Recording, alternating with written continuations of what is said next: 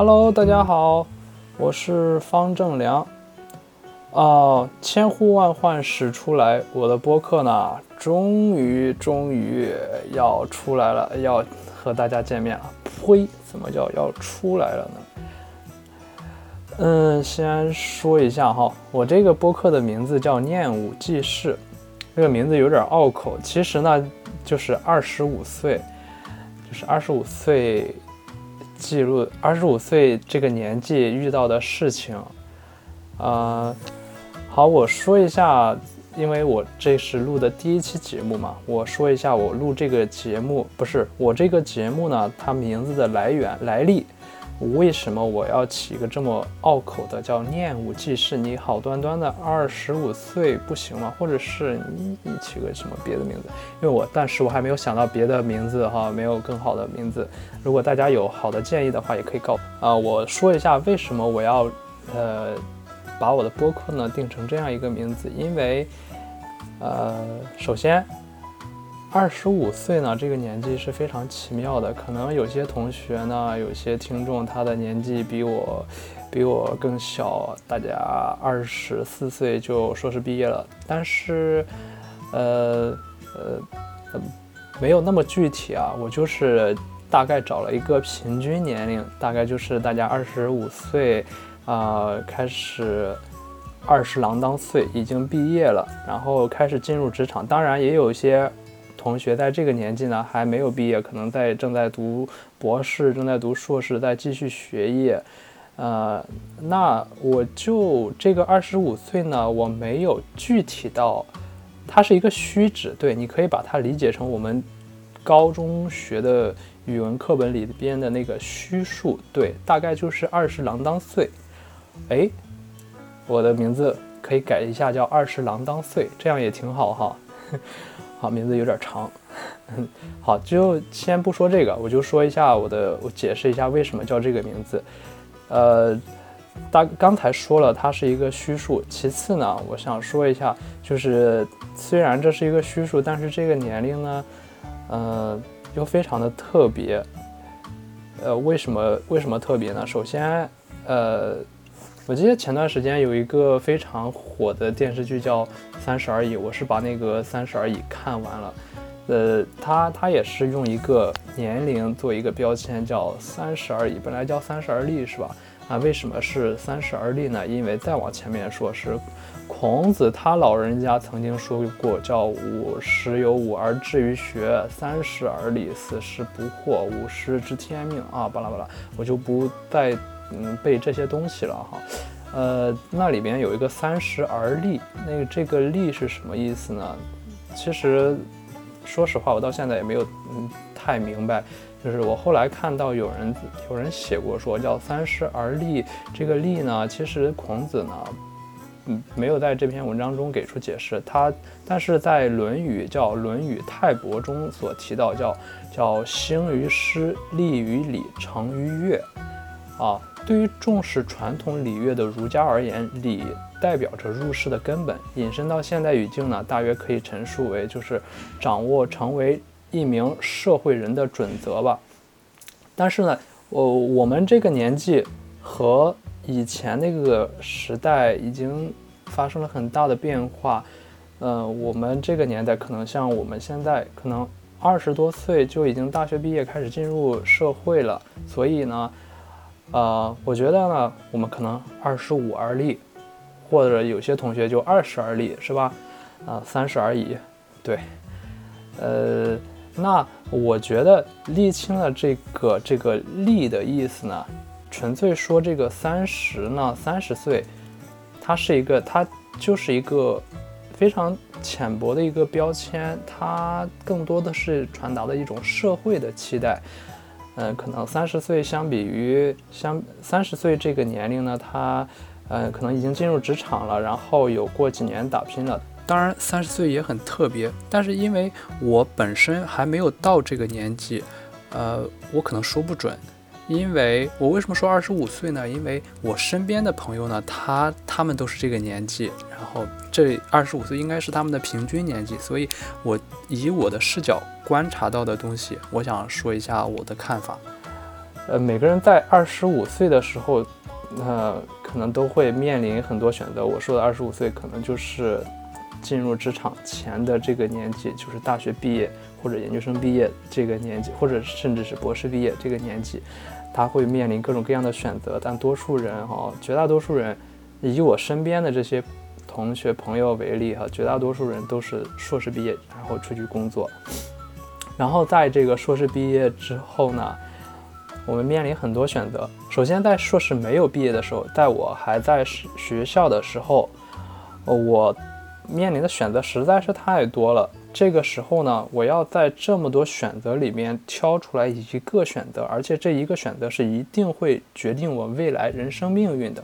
当然了，呃，再往前的，再往复杂了说，我的这个选择也是基于我之前，比如我上。我小我的出生，我的小学、中学、高中，呃，大学这无数个选择中，才积累的这一个选择。但是呢，即便是这一个选择，因为我要硕士毕业了，我可能面临的是我未来要去哪里。我是听我爸的话回老家跟他养老送终，还是我要去南方，我要下海？啊，还是我要出国，我要读博士，还是我要工作，我要去，我要去西部支援西部，我还是在帝都北京，还是，呃，为了为了什么什么什么，为了理想，呃，或者是 gap 什么？因为这时候我面临的选择太多了。首先，这个选择呢，我不知道我要去在中国哪个地方去工作，这一点。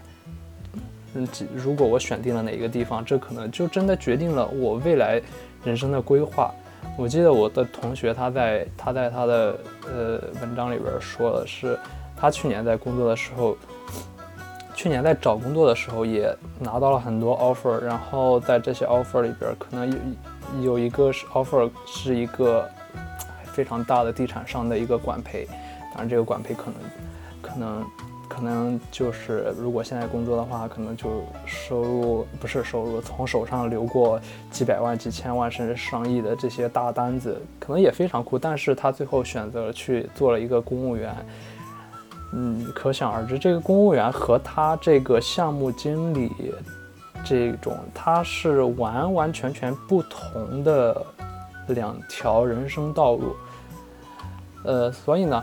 我想说的是，就是在我们这个年纪，可能遇到更多的，就是这个选择。当然，在面临这个选择的时候，呃，我非常，我觉得，在我看来，我是非常迷茫的。不知道听众有没有有一些，我当然我知道有一些同学呢，他是非常，嗯，目标明确。当然，这种人呢，嗯，你可以略过不听了哈。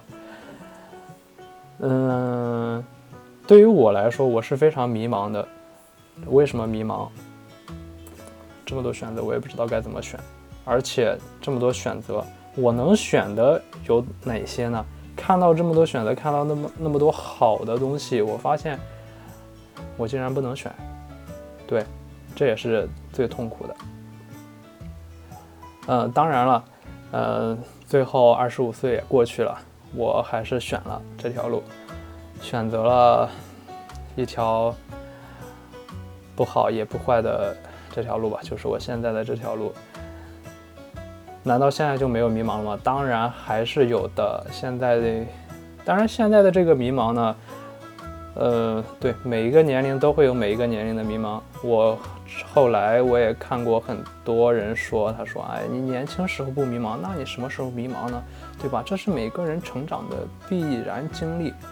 哎，对了，就是像他这样说的，我就是因为，嗯，在这个成长过程中有这样一段经历呢，所以我想把它记录下来。这也是我，嗯，作为一个现代的年轻人，呃，在这个伟大的时代的背景下，这个变革的时代。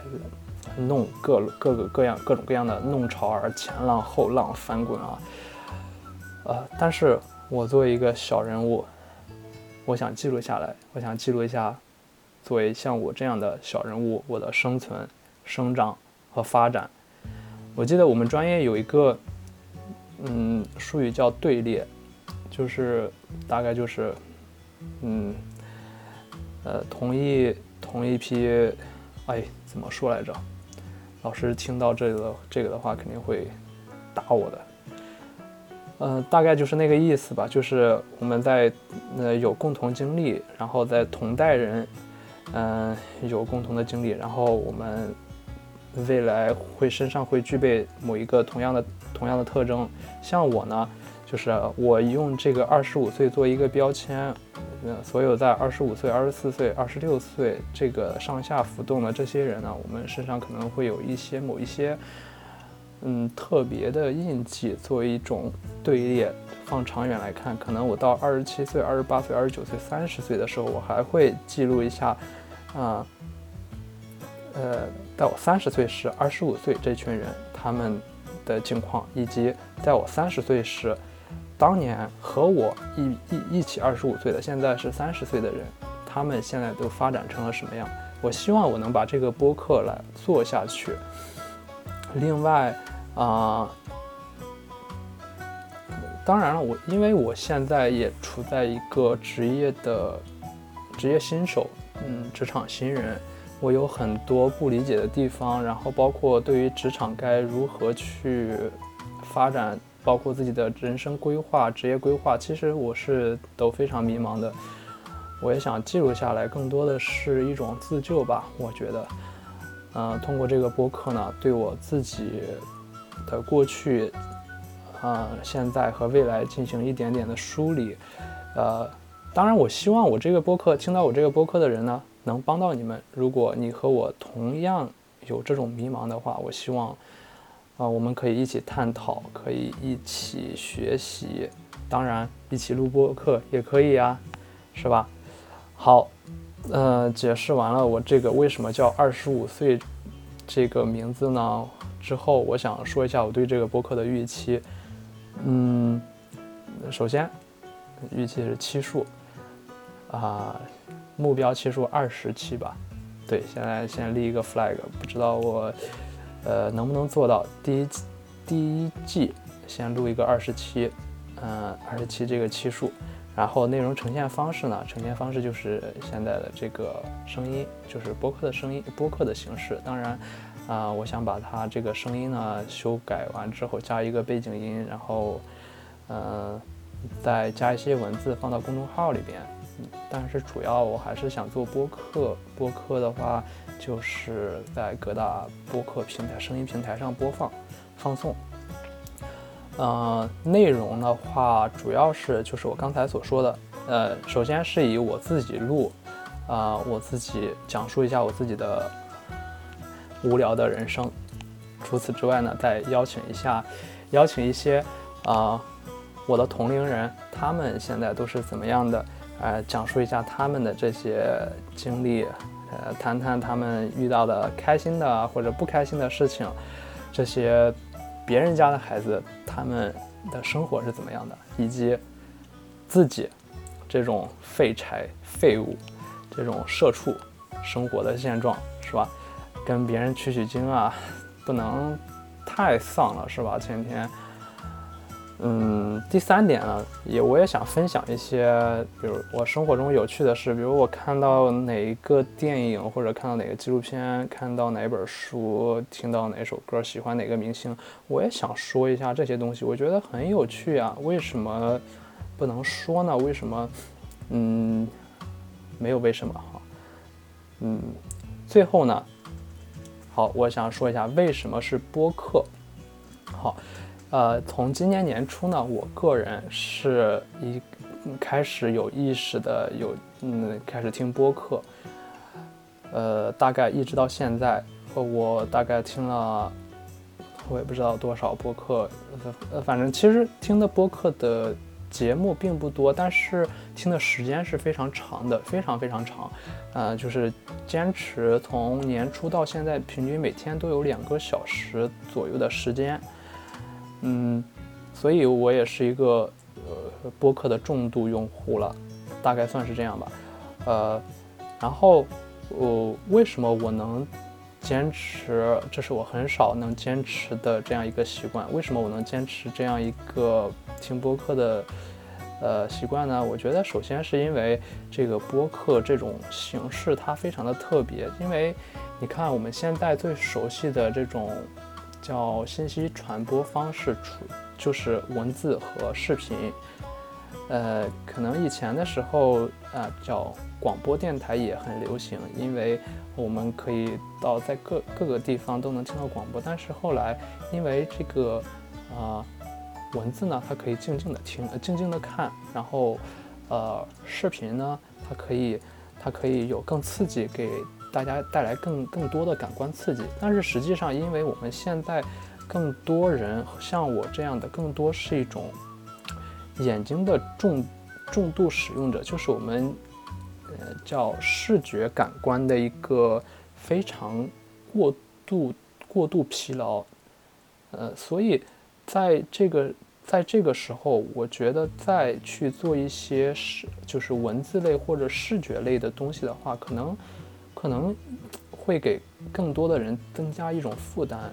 就是我想，我想象的场景就是大家在地铁里啊、公交车呀，或者是在路上走路的时候，拿着耳机，戴戴戴耳，拿着耳戴戴着耳机，然后听一下，就是，呃，当然了，我的声音也算了，我觉得还还可以哈，就是听一下我和我的朋友们的声音也不错哈，嗯。或许我的声音里边有一些，就是在我的节目里边有一些比较特别的、比较比较让人喜欢的，或者不喜欢的，或者让人有有一些争议的地方，你觉得对不对的地方啊？你可以我们一起探讨一下。嗯嗯，说什么呢？对，为什呃，就是这个呃视觉视觉。视觉和听觉，然后播客呢，它这个是它这个声音的形式去传递信息，呃，我觉得是非常有趣的。因为在我们出生的这个，就是和我们一一起生长的这个同同龄人吧，我们小时候可能呃更多的是看电视，然后学学习上学，上学就是看书、写作业，呃。声音呢？我记得我小时候，我我觉得对于听对对于耳机来说，我最多就是听歌那种流行歌曲啊什么的。